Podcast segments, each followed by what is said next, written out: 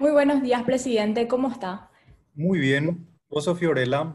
Yo soy Fiorella. Un placer poder conversar con usted esta mañana. Muchísimas gracias por darme una hora. Yo sé que estás con muchas cosas en medio de una pandemia. Te vengo a pedir una entrevista, entonces valoro muchísimo el tiempo que me, que me estás brindando. ¿Qué, ¿Estás estudiando algo? ¿Qué estás haciendo, Fiorella? Yo, estoy, yo soy estudiante de economía, estoy en el cuarto año y actualmente estoy postulando a una beca que es de la Fundación Botim, que se llama Programa para el Fortalecimiento de la Gestión Pública en Latinoamérica. Todos los años esta va a ser la, la, y, eh, la décima edición, según entiendo, en donde año tras año postulan 6.000 a 7.000 personas de toda Latinoamérica y solamente quedan seleccionados 31. El ah, lunes me bueno. con, con la emocionante noticia de que quedé entre los finalistas. Calculo que son 100 personas porque mi ID es 61, entonces ellos me dieron un reto.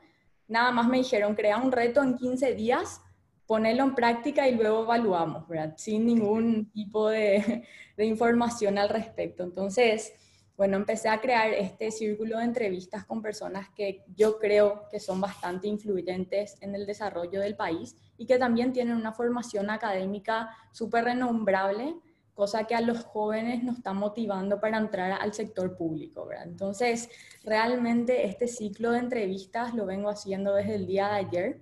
Ya me he reunido con el viceministro Humberto Colmán, que va a formar ahora parte del directorio del BCP, ayer con Santiago Peña, y bueno, así voy con, con otras personas también. ¿verdad? Le comento un poco, en presidente, la temática. Esto, este reto, el reto que yo planteo, surge de la idea de poder brindar herramientas a los jóvenes para que podamos formar nuestro propio criterio. ¿verdad? Como persona creo firmemente que la creación de una masa popular crítica, con, un, con una opinión crítica basada en objetivos y en armonía con los objetivos del Estado, son la clave para el desarrollo del país que todo el mundo está queriendo. Entonces, no vamos a entrar a analizar cuestiones técnicas ni, ni nada, son preguntas que surgen en un asado, en por qué se hace esto, no, no de esta forma entonces, si me permite, empezamos. y, te, te, comento, em, con ese ánimo también escribí un libro eh, que se llama Pensar como Sócrates. y, el libro, em, si bien está dirigido para un público amplio, em, tiene el, el objetivo de crear una crítica que decís, especialmente en los jóvenes, y que la razón pueda dominar nuestras decisiones, nuestras voluntades em, y, em, y, por medio de esa examinación continua del conocimiento hacia nosotros mismos, en poder gobernar todos nuestros impulsos, todas nuestras em, emociones y que, la, que el razonamiento, si bien somos seres racionales, no, no por eso razonamos en, el día a día. Entonces, e, ese es un poco la, el objetivo de, ese material que te voy a acercar después para que lo leas. Muchísimas gracias. Presidente, sí, realmente como todos tenemos que conocernos primero a nosotros mismos para después poder liderar. la temática de esto es más motivar a los jóvenes de que se animen, que más de los mejores entren dentro de lo que es el servicio público y tratar de ir eliminando ese paradigma de que si entro a lo público voy a tachar mi nombre, voy a ir manchando, es como entrar a una estructura que de repente es un poco difícil de combatir. Entonces, es también mostrar que hay personas realmente con mucho renombre y, y que están luchando por el país que todos queremos, ¿verdad? Así que, bueno, le agradezco muchísimo, esa es la temática muchísimas personas están súper felices que me haya podido reunir con usted. Me, me dieron algunas preguntas, pero como le digo, son muy generales. Entonces, quisiera empezar preguntándole, ¿cómo, ¿cuál fue el camino que usted siguió para estar donde está ahora? ¿Fue un sueño que siempre tuvo y lo consiguió? ¿O, o, cómo se dieron las circunstancias para que usted esté hoy al mando del Banco Central? Yo, yo creo que eh, a lo largo de mi vida desarrollé una... Eh, una filosofía de vida em, y, el camino es más interno que externo. Eh, mi objetivo no es un punto, mi objetivo no es llegar a tal o cual cargo, nunca fue. Eh, mi objetivo es crecer hacia adentro, crecer en, valores, crecer en virtudes, que, que, es lo único que está bajo nuestro control. El resto no está. Cualquiera puede ser presidente de un banco central, eh, pero también cualquiera puede desarrollarse eh, internamente y, ese es el único crecimiento, el crecimiento del conocimiento, eh, el crecimiento de, de, las virtudes, de la templanza, eh, de, del coraje, que también es, es, una virtud que hay que desarrollar, de la justicia, etcétera, son, son virtudes fundamentales que uno, eh, y el resto no está bajo nuestro control, y pongo, pongo en contexto lo que habías dicho, el prestigio. El prestigio tampoco está bajo nuestro control. Nosotros estamos en, o sea, yo estoy hoy en un cargo público y el prestigio me puede, o sea, cualquier vicisitud, cualquier circunstancia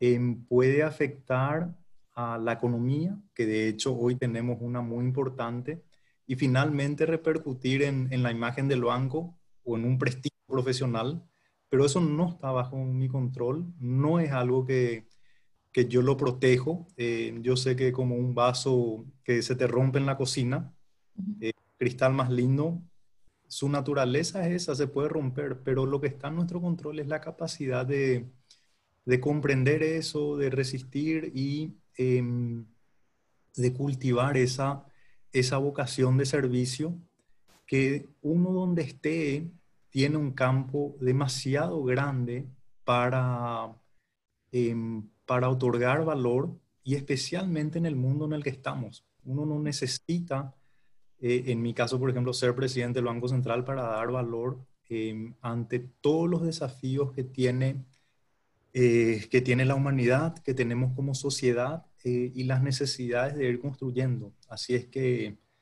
todos los caminos, si uno va a servir, son totalmente eh, correctos. Totalmente. Presidente, eh, valoro mucho lo que está diciendo, la parte interna siempre da a, florecer después todo lo, lo, que vaya uno logrando, ¿verdad? Entonces, de ahí me surgen unas dudas, ¿verdad? Uno si no está bien internamente no puede de repente desempeñar al 100% o, o, o hacer valer su trabajo al máximo posible, ¿verdad? Entonces, ahí me gustaría preguntarle desde, desde mi rol de joven, desde una persona que ve desde afuera, ¿Cuál fue su dificultad más grande desempeñando un cargo público que usted está muy expuesto, ¿verdad? O sea, si bien tiene una fortaleza interna, de repente pueden haber sucesos que pueden dañar eso, ¿verdad? Pueden de repente tachar su imagen. No, yo sé que el Banco Central es un ente en paralelo, ¿verdad? Que dentro de toda su carta orgánica es un ente autónomo y autárquico. Entonces, ¿qué fue lo más difícil que usted tuvo que enfrentar siendo eh, presidente del Banco Central y una figura pública hoy en día, ¿verdad? Eh, yo creo que lo, lo más difícil en, en, mi vida no fue eh, este periodo, eh, lo más difícil en mi vida fue mi periodo de estudio cuando estaba en la universidad, porque yo no sabía pensar, me había abarrotado de libros, me vi ante, ante un estrés extremo y tenía una concepción de que el estudio era memorizar o saber o pasar el examen, pero no una eh, no el desarrollo de un pensamiento crítico que me lleve a hacer preguntas, que me lleve a comprender, que me lleve a, eh, a profundizar eh, y a poner luces en, en distintas preguntas, eh, muchas de ellas que no están resueltas en el campo económico, y a seguir poniendo preguntas y creo que eh, en el campo profesional también uno cuando entra a cualquier tipo de empresa dice, bueno, ¿cuál es mi rol acá? ¿Qué piensan de mí? ¿Qué quiere que haga mi jefe? ¿Qué tal? ¿Cuál es la orden? Si, si no me dicen, yo no hago.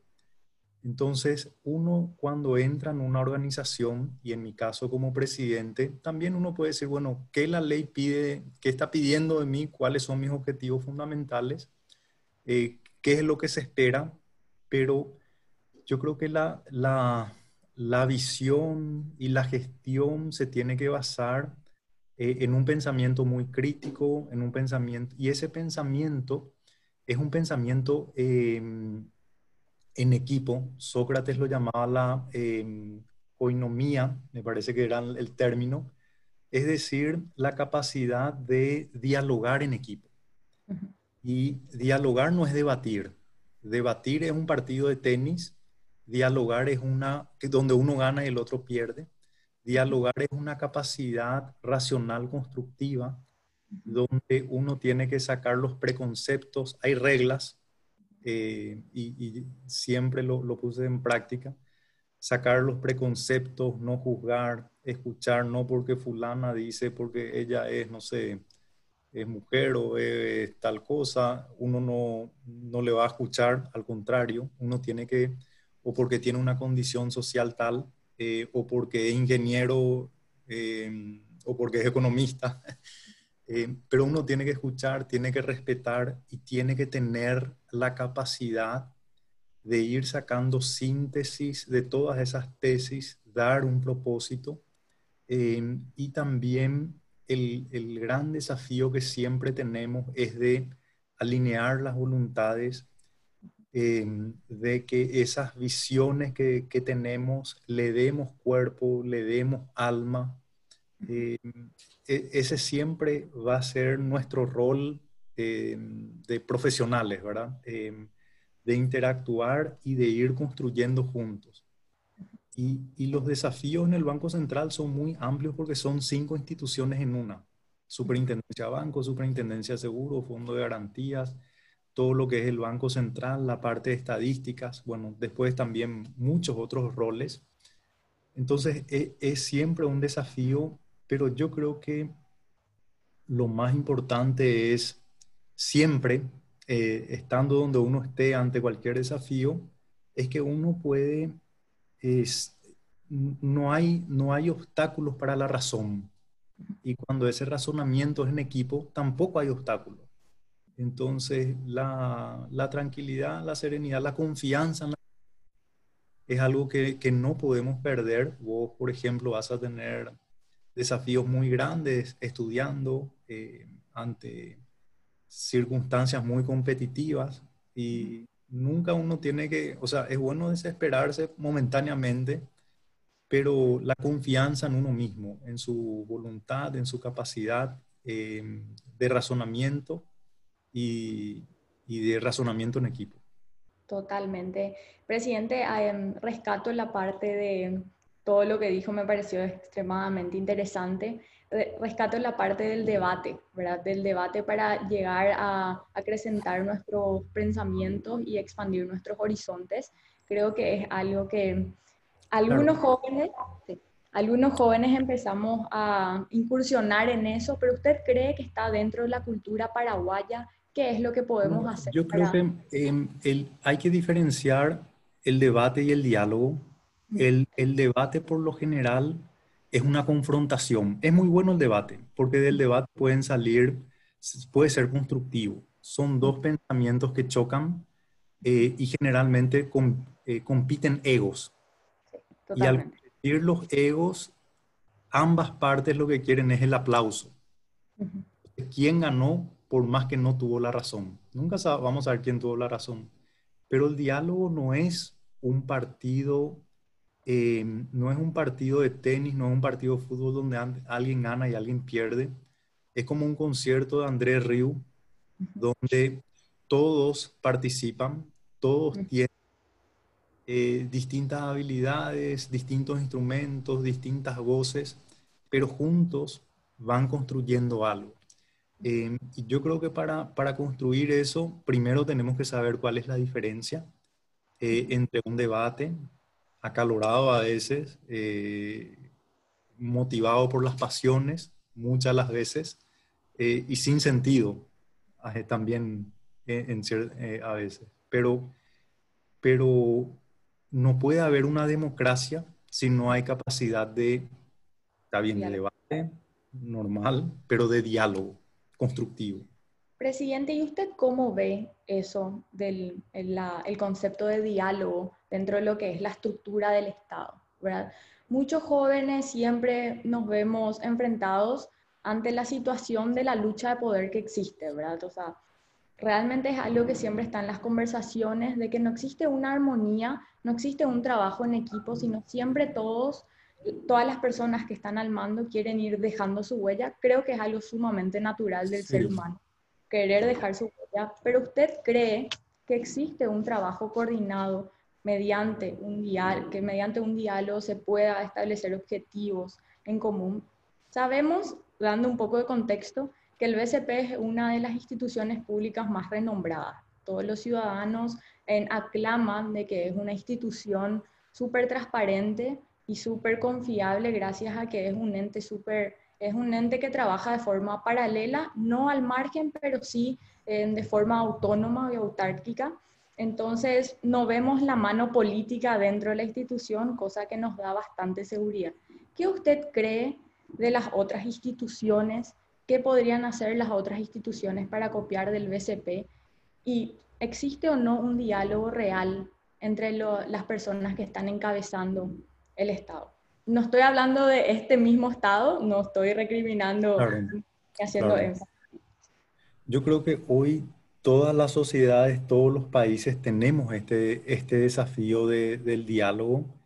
Eh, viene a interrumpir, ¿cómo se dice? No es a, generar una, un choque, toda esta, esta cultura tecnológica de las redes, donde todos queremos ser influencers, eh, queremos, y, y, en, y en todo es, ese mundo digital también em, se pierde el hilo de la razón, em, hay mucho odio y gestionar Em, las expectativas, porque en economía lo que se hace es gestionar las expectativas. Nosotros desde el Banco Central, a través de, una narrativa consistente de lo que somos, hacia dónde vamos, queremos construir unas expectativas porque esas expectativas son las que conducen la economía. Eh, y, resulta muy difícil, em, primero por, eh, porque en el mundo en que vivimos, de esta irrupción de la, de la tecnología, em, de las noticias falsas, de, ahí se agravan un poco todas las, em, las emociones muy fuertes también y, y, resulta más dificultoso em, poder conducir esas, esas expectativas. Creo que todos los países estamos, o, todas las sociedades están en ese mundo donde eh, nadie cree en nada. Em, las personas con, con, tal o cual información ya, ya se asientan y desde ahí suben muros. Em, pero siempre hay espacios para construir. Nosotros desde el Banco Central, que participamos en el, en el equipo económico, eh, también tenemos un rol activo con otras instituciones y yo creo que siempre prima el diálogo. Paraguay es una sociedad muy conservadora en el sentido de que valora mucho eh, la estabilidad, la cordura, e, entonces es más fácil construir. Quizás en otros países em, resulta más complejo porque una parte de la sociedad quiere subsidios y una vida gratis, la otra quiere competitividad. En el caso de Paraguay, en ese sentido, probablemente sea más fácil eh, porque nuestra sociedad exige cordura, exige eficiencia, exige reducción de la corrupción. Entonces, llevar adelante ese diálogo y esas prácticas resulta más, más fácil, ¿verdad? En el, en el caso del, del Banco Central, nosotros llevamos ya 20 años de reforma institucional entonces, todo el equipo del banco tiene una muy alta capacitación Em, hoy en Paraguay estamos atravesando por un inicio, una nueva ola de reformas institucionales. Yo creo que tu pregunta, Fiorella, es importante en el sentido de que Paraguay, el Banco Central del Paraguay, eh, tiene mucho camino recorrido y muchas lecciones que puede, que puede dar a otras instituciones para ir teniendo cada vez un equipo humano más pequeño, más fortalecido, más técnico, más comprometido con, con la visión eh, y con, con, nuestros objetivos y buscando proveer cada vez más servicios, mejores servicios públicos, que en nuestro caso es la estabilidad, que es algo intangible.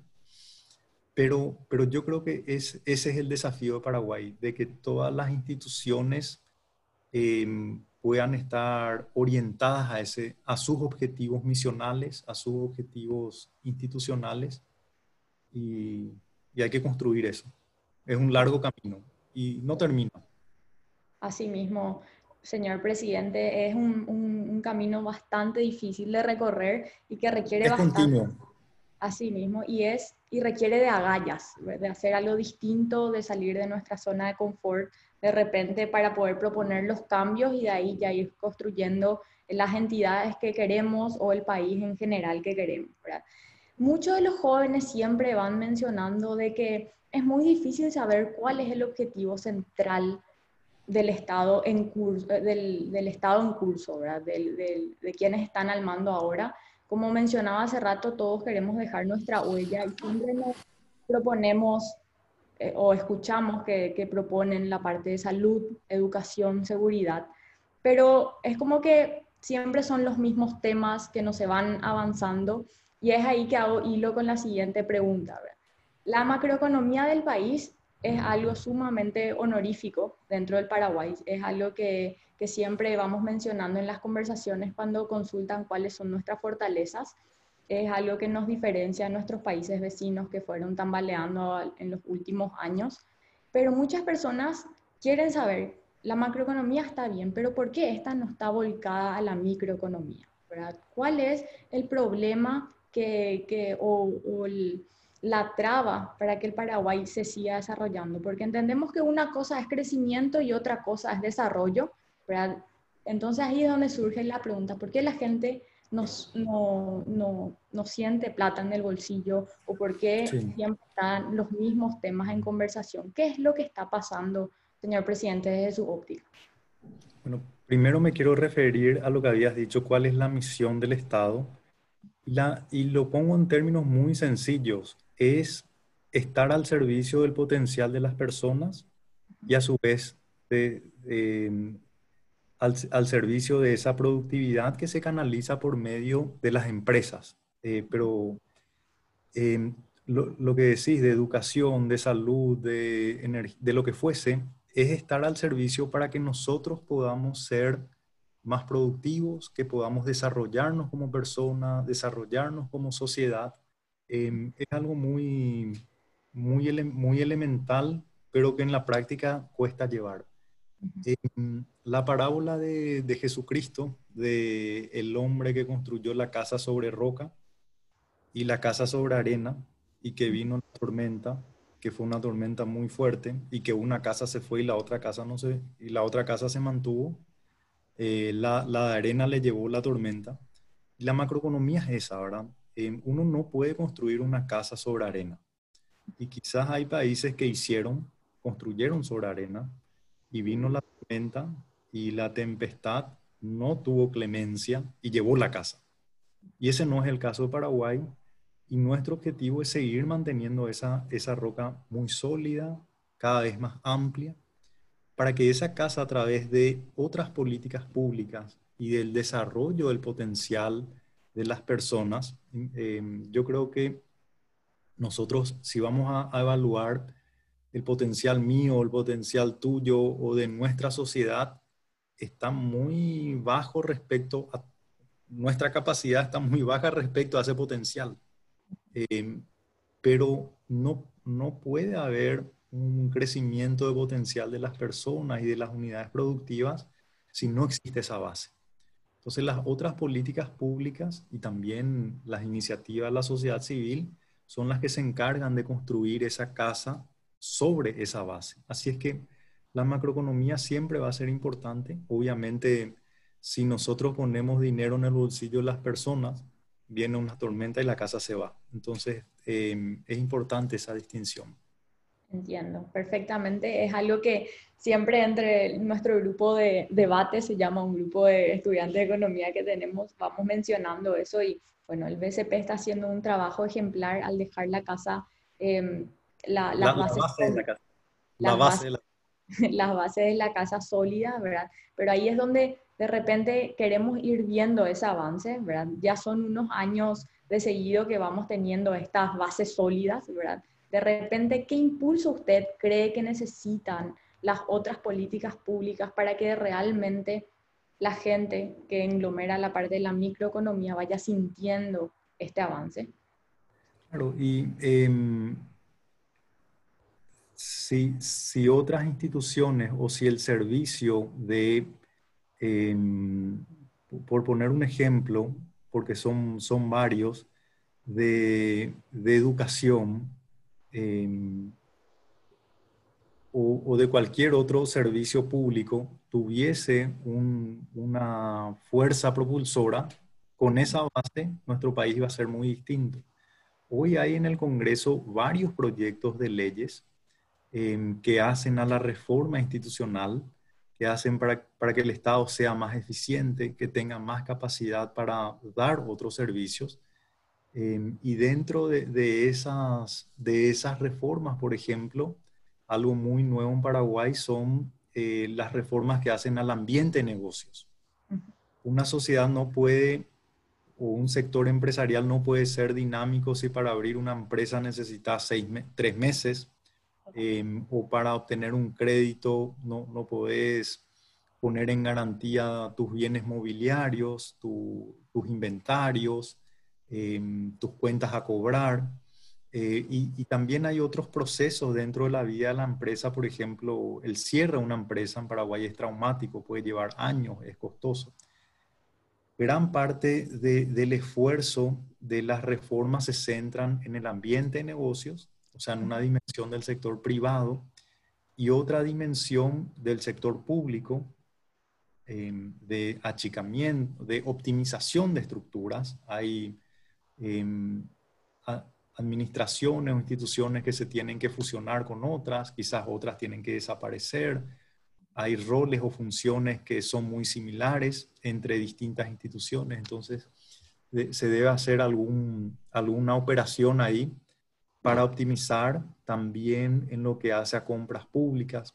Hay una batería de, de reformas que van a hacer que tanto el sector público como el privado den una dimensión desde esa doble dimensión otorguen más competitividad y que las personas y las empresas y la sociedad en general pueda ser más productiva. El gran desafío de Paraguay es la productividad, que con los mismos elementos que tenemos podamos crear más valor a la sociedad, más servicios, más bienes, eh, y, no puede existir eso, más productividad, eh, si no hay generación de ideas, si no hay un ambiente propicio para generar ideas. También la macro es importante para eso, porque si, si vos estás pensando en que tú el, el dinero que tenés en el bolsillo no te va a alcanzar al mes porque te lleva la inflación, no vas a estar pensando en cosas innovadoras. Entonces, la macro tiene un efecto en, la innovación,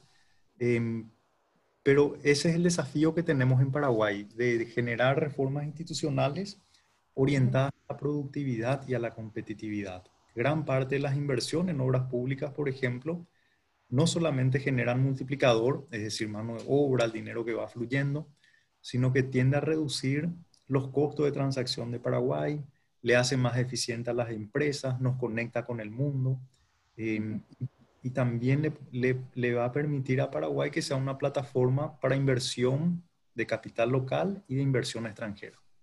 Totalmente.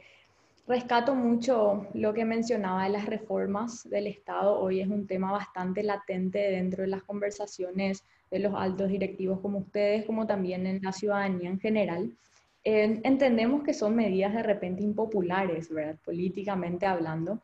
Em, entonces, ahí es donde me surge la duda, discúlpame si es una pregunta un poco controversial, pero ¿usted cree que el manejo político o la política paraguaya influye en el desarrollo real de nuestro país? ¿En, qué sentido? No, no, me queda muy clara la, la pregunta.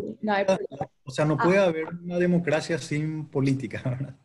Y, Totalmente, pero el tipo de política dentro del país, ¿verdad? Muchas veces a los ciudadanos nos llegan las malas noticias, ¿verdad? O sea, nosotros estamos muy acostumbrados a escuchar corrupción, a escuchar cargos que están puestos ahí por, por cumplir favores, ¿verdad? Entonces ahora hablamos de una reforma que pondría un sistema meritocrático dentro de las instituciones, que, juntaría en secretarías que, por ejemplo, están solapándose en actividades.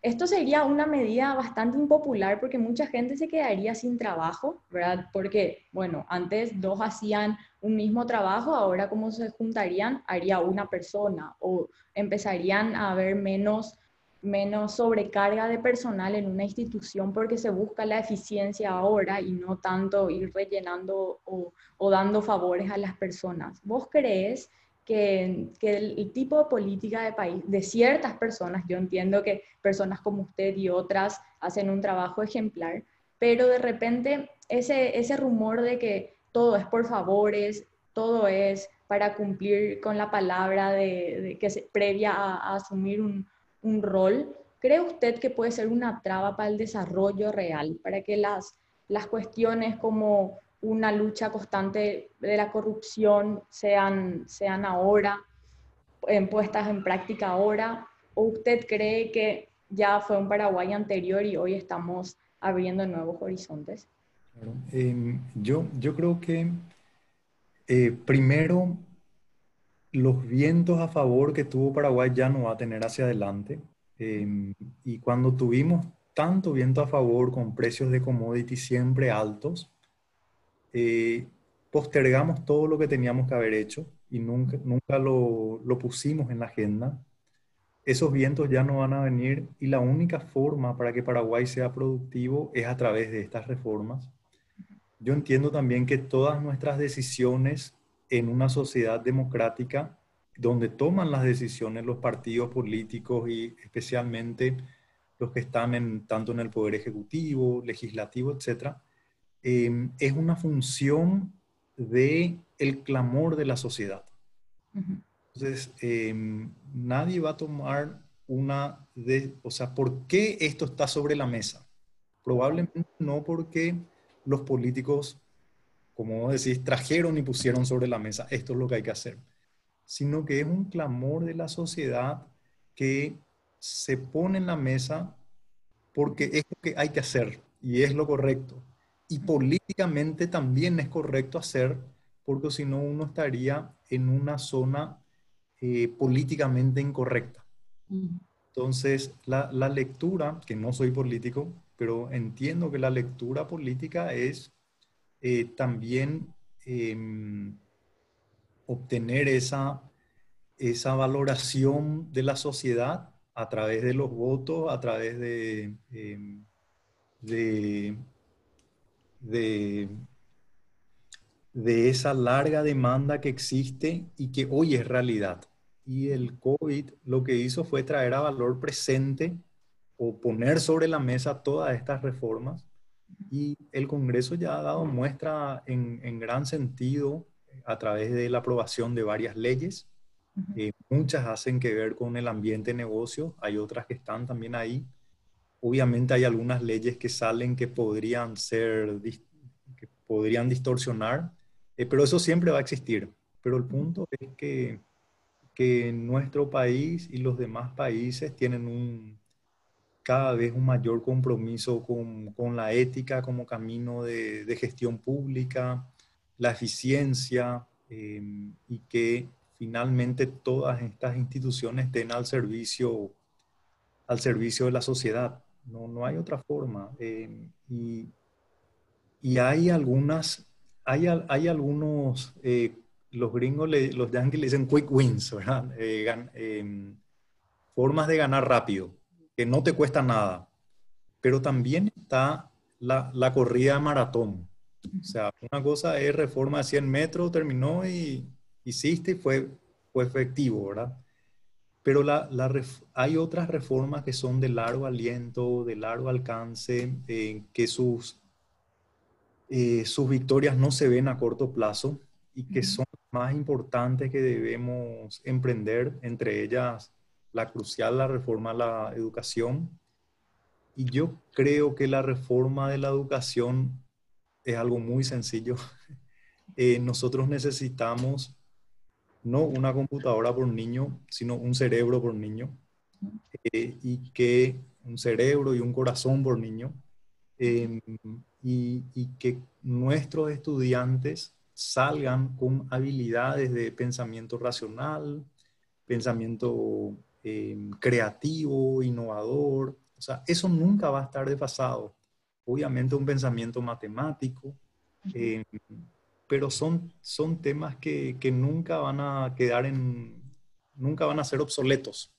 siempre van a ser herramientas para un mundo cada vez más difícil, un pensamiento también social, em, una orientación en, en, las voluntades y todo el resto, eh, y, y un, una orientación también para, porque finalmente la, la educación la educación es un proceso y uno tiene que saber que realmente la educación comienza cuando termina la educación. O sea, la educación comienza cuando terminaste la universidad. Y recién uno comienza a, tener la experiencia, a valorar los puntos, a internalizarlos, em, a, llevarlos como vivencia eh, y, y a seguir capitalizando los conocimientos con más madurez. Entonces, eh, todos esos puntos tienen que, ser tiene que estar dentro de, una orientación nueva de educación, pero probablemente eh, no tenemos esa concepción, no tenemos en América Latina una concepción quizás así, pero yo creo que, eh, que tenemos que analizar eso, debatirlo, pero es la, la transformación más grande, ¿verdad? Presidente, y si se plantean estos cambios que usted estaba mencionando, ¿cómo están nuestras bases eh, macroeconómicas para un cambio tan rápido, tan radical como es lo que se está hablando ahora? No, em, o sea, la, forma en, en, dar los saltos es con una macroeconomía sólida y a través de esas reformas. Entonces, si, si vamos a suponer el, Em, el crecimiento potencial es, por ejemplo, cuando vos te vas a correr 5 kilómetros y probablemente yo lo haría en 40 minutos, ¿sí? Pero em, para... Y, esa es mi velocidad. Eh, quizás me enfermo un día o tengo tal problema, pero por ahí estoy. Pero para poder... Y hoy el COVID afectó ese potencial en todos los países. Hoy todos los países están dañados. Entonces, para recuperar ese potencial hay que llevar una vida más sana, dormir mejor, alimentarse, incorporar nuevas técnicas de cómo correr, eh, incorporar nuevos ejercicios. Y esa es la reforma. En eso consisten las reformas. Las reformas lo que le va a permitir a Paraguay es que ese crecimiento potencial eh, lo podamos o recuperar o mejorar. Hay otra forma, esperar que los precios commodity vengan y vuelvan a subir, que sería como, eh, como algo artificial, ¿verdad? Es como que una empresa diga, bueno, para vender necesito más promoción y más marketing. O para vender necesito mejorar mis procesos, generar más conocimiento dentro de mi empresa, volcarme más a las necesidades del cliente, ser más eficiente, estar más en sintonía con, con lo que demanda, demandan eh, y proveer mejores servicios y para eso necesito tal cadena de suministro, necesito agregar valor de tal forma. Eh, es muy distinto, es crecer hacia adentro. Si nosotros crecemos hacia adentro en habilidades, en procesos, el crecimiento hacia afuera es el mismo. Y esto pasa también no solo en la economía, no solo en las empresas, sino también en las personas. Los griegos le llamaban arete.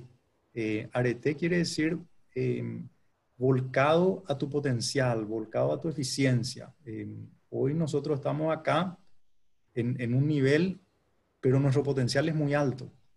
Y, y para lograr ese potencial, yo me tengo que centrar hacia adentro, tengo que crecer hacia adentro como persona o como empresa o como sociedad o como país. Y las reformas son esas.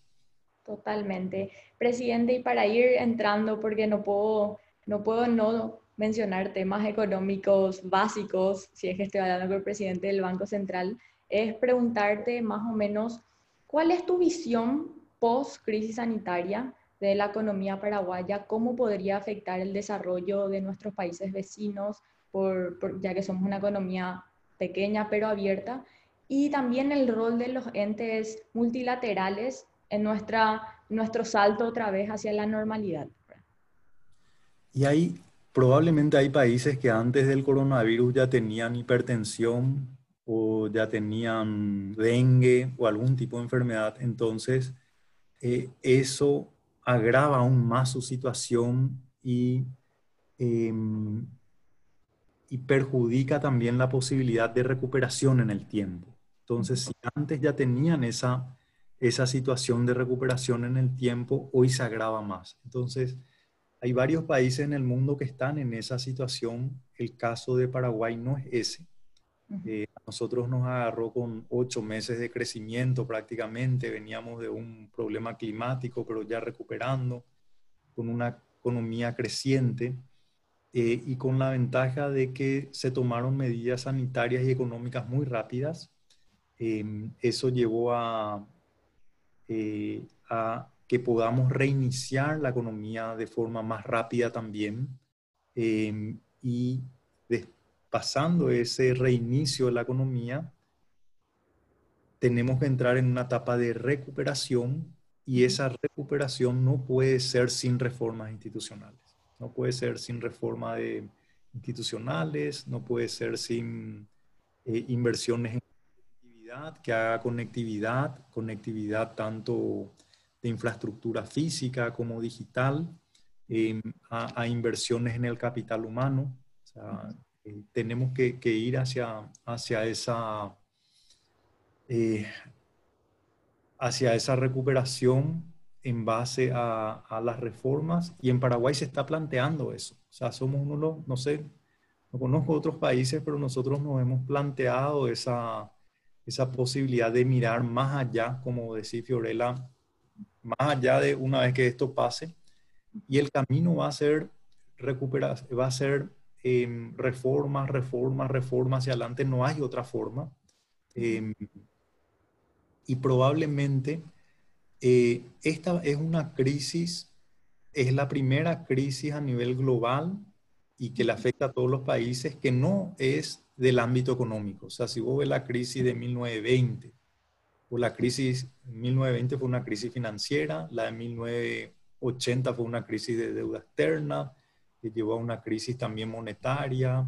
Em, otras crisis surgen de balanza de pagos, puede ser una crisis cambiaria, eh, monetaria, que se asocia con una bancaria. O sea, son crisis que surgen desde el ámbito económico. Esta no surgió. Y también con la característica de fue, que fue demasiado rápida, demasiado fuerte. Eh, y también se espera que cuando termine esto exista la vacuna que desaparezca, pero va a dejar secuelas. Y hay varios sectores eh, que probablemente queden con muchas secuelas. Eh, hay hábitos que probablemente van a perdurar. Eh, creo que todo el mundo de la digitalización va a traer una nueva economía, una nueva oportunidades que no va a ser para, para todos, como, como bien se dice Em, pero no vamos a volver a un normal en el dinamismo de la economía y de ciertos sectores de la economía. Es por eso que tenemos que reinventarnos, em, reinventar, ver cómo modificar el ADN de nuestras economías, de que sean más eficientes, de que den la oportunidad de crear nuevos sectores. Y la forma en que Paraguay puede hacer es atrayendo inversiones extranjeras directas. Por ejemplo, em, sector forestal no existe en Paraguay. Podemos traer inversión en sector forestal. Eh, sector energético, tenemos un potencial que no estamos utilizando. Em, sector mineral, no sabemos todos los minerales y las industrias que se pueden generar, pero no sabemos qué hay debajo del suelo. No hay un estudio. Entonces, Paraguay, gracias también a su macroeconomía y a otras virtudes que tiene, puede atraer ese capital extranjero y puede generar ese proceso de restablecimiento y recuperación de nuestra economía en el tiempo. Y para eso necesitamos una agenda, sector público-privada, que se vuelque a capitalizar todas las oportunidades que tenemos. Por ejemplo, sector cerdo, Paraguay exporta 10 millones de dólares, podríamos aportar 500 millones de dólares, eh, por decirte otro sector, ¿verdad? Y así hay varios sectores que desde el sector primario genera un sector secundario, una industria, un frigorífico, y, generan los servicios, eh, que es el sector terciario. Entonces tenemos, yo creo que si, si finalmente salimos parados o bien parados de esta situación, vamos a poder capitalizar con, eh, con nuevas industrias, nuevas empresas y que Paraguay sea una plataforma para esa inversión todos esos flujos no existen. O sea, no es que la inversión extranjera se está yendo a un país, al otro. Prácticamente eh, los flujos de comercio cayeron, los flujos de inversión extranjera, los flujos de personas también, de turismo, eh, también hoy están todos, todos los flujos financieros de bienes y servicios y de personas con una caída muy abrupta, una reversión muy abrupta. Totalmente, o sea que depende 100% también de las personas en explorar el potencial que tiene Paraguay y proponer ideas para que éstas puedan llegar al potencial, a, ser explotadas, a, explotar el, cap, potencial que tenemos. Y nosotros tenemos una base, eh, tenemos impuestos muy bajos, eh, es fácil hacer negocios en Paraguay, tenemos una macroeconomía estable y tenemos la necesidad de incorporar nuevas turbinas a nuestra economía, nuevos sectores que hoy no existen, para que pulse. Em, entonces, y yo creo que el, capital extranjero, la inversión extranjera directa, pensando de acá al siguiente año y a los siguientes años, tiene que ser la orientación más importante de Paraguay. Entiendo, genial. Presidente, y para complementar ¿Cuál usted cree que es el rol de los jóvenes en este proceso de transformación hacia el país que estamos buscando y estamos moldeando y desarrollando? Y, yo creo que no hay que esperar ser viejos, ¿verdad? Eh, yo creo que las oportunidades globales, porque hoy las oportunidades no son a nivel nacional, sino que son globales y especialmente para, eh, para una juventud que está muy digitalizada, eh, las oportunidades de, o sea, la, acción tiene que ser la, la forma, ¿verdad? Y, y, la regla es no a las quejas. Hay un mundo de oportunidades inmenso eh, y tenemos todas las capacidades de, de capitalizar eso. ¿Alguna, ¿Alguna vez como presidente del BCP se, se, planteó la manera de tenerle como aliados a los jóvenes. Yo sé que en experiencia estando afuera del país y, y fobeándome un poco en lo que son las universidades, la generación de papers o informes siempre son cosas que, que renombran a las universidades más prestigiosas que hoy tenemos. Hoy Paraguay no tiene una generación de muchos informes, los jóvenes como yo misma estamos muy empapados de la teoría que aprendemos en la universidad, pero después vamos a la práctica y nos damos cuenta que nos quedamos un poco atrás, ¿verdad? Es como que realmente no, no entendimos tanto eso. ¿Alguna vez se han planteado tener como aliados a los jóvenes dentro del BCP para esta generación de material y también para crear personas más capacitadas en el proceso? Bueno, e, el banco tiene, tiene un instituto de capacitación. El año pasado capacitamos a más de 5.000 jóvenes en distintos tipos de, cursos de economía, temas jurídicos, temas de tecnología, em, de temas bancarios también. Eh, el banco es una institución, yo creo que soy el más viejo, ¿verdad? Entonces, una, una institución de, de, gente bastante joven. Em, cada año estamos incorporando en una regla dos por uno, se jubilan dos, ingresa uno. Estamos incorporando aproximadamente 20 a 25 de los mejores talentos jóvenes que tiene nuestro país a través de concursos muy rigurosos. Y creo que es una población bastante joven que estamos haciendo el esfuerzo también para que se vuelquen a, a, a la investigación con una cantera muy importante de estudiantes que hoy están en el exterior o que estuvieron en el exterior con una capacitación continua. Em, obviamente estamos quizás rezagados con respecto a algunos países en cuanto a números de PhD o números de papers o publicaciones, pero un proceso, es un proceso. Es un proceso que se inició y que no tiene reversión. Totalmente. Sí, creo que es un, un punto bastante favorable que tiene el BCP dentro de lo que es el instituto del BCP. Participé de la mayoría de los, de los cursos que dictaron. Estuve también conversando con Celina Gertropan, creo que estaba encargada antes ahí, y con ella estuvimos viendo qué alianzas podríamos hacer nosotros como estudiantes, bueno, de la Universidad Católica era en su momento. Llevamos un montón de libros que hoy están en, nuestro, en nuestra biblioteca, así que bueno, de esa parte le agradezco muchísimo y presidente para no sacarle más su tiempo. Me gustaría finalizar con una pregunta que me realizaron a mí en la Fundación Botim, que realmente me cambió la manera de ver las cosas, porque de repente nos enfocamos solamente en las cosas que podemos mejorar o que debemos mejorar y no vemos lo bueno que tenemos. Entonces, la pregunta es la siguiente, si usted pudiera cambiarlo todo, ¿qué tres cosas no cambiaría? Es, casi... Eh, yo... Eh, a, mí me, no, no tengo mucho que, que cambiar hacia afuera o hacia adentro. Realmente es una visión país, pero podría también adoptarlo como propio. Claro, yo creo que no, no cambiaría la, eh, la capacidad de soñar que tenemos como persona. Eh, no, no, cambiaría el, em, el ánimo que tenemos. Eh, yo creo que todos tenemos el, ánimo de, superación, de, ir hacia adelante.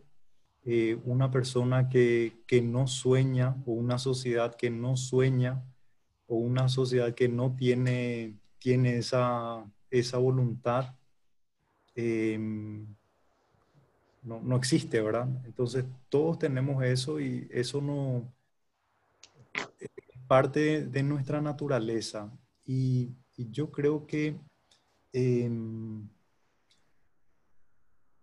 una vida sin, sin ese propósito em, de servir no, no, tiene valía. O sea, el, ser, nuestra naturaleza tiene dos componentes.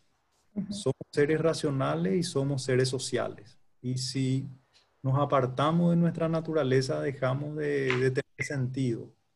Entonces, em, ¿cuál es mi, mi orientación en la vida? si no tengo esa capacidad de razonar y esa capacidad de razonar implica de cada vez pensar mejor, no pensar mejor como una computadora, sino pensar mejor como un ser humano que tengo que construirme hacia adentro con valores, con virtudes, em, y de nada sirve tener todo ese propósito hacia adentro si no tengo un servicio hacia la sociedad, eh, hacia las personas, eh, la humanidad, por decirlo de una forma, pero hoy el desafío también es hacia el planeta. Entonces, si, si nos ponemos ciego ante eso, sordo ante eso, eh, va a ser una vida sin sentido. Así es que yo creo que eso no, es algo que puedo cambiar o que no me gustaría. eso es lo que está, lo que siempre tiene que estar presente. Y es lo que siempre tenemos que, construir. Em, construirnos hacia nosotros para construir hacia afuera. Totalmente de acuerdo, presidente. Y bueno, Realmente la... filosófica. le, agradezco muchísimo su tiempo, su esfuerzo y sus palabras. Creo que fue más una entrevista de vida la que tuve hoy. Así que te, te agradezco muchísimo. Espero que este video les sirva a los jóvenes de incentivo también para que ellos animen, bueno, primero a soñar y también a meterse en lo público para cambiar las realidades. Y, y, quizás un mensaje, no, no sabía que iba para los jóvenes, pero un mensaje es que el obstáculo es el camino. si, si no hay obstáculo, no hay camino.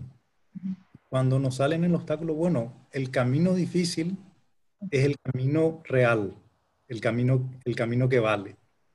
Así que Fiorella, eh, los caminos difíciles son los que hay que construir y seguir y utilizar el obstáculo como el camino.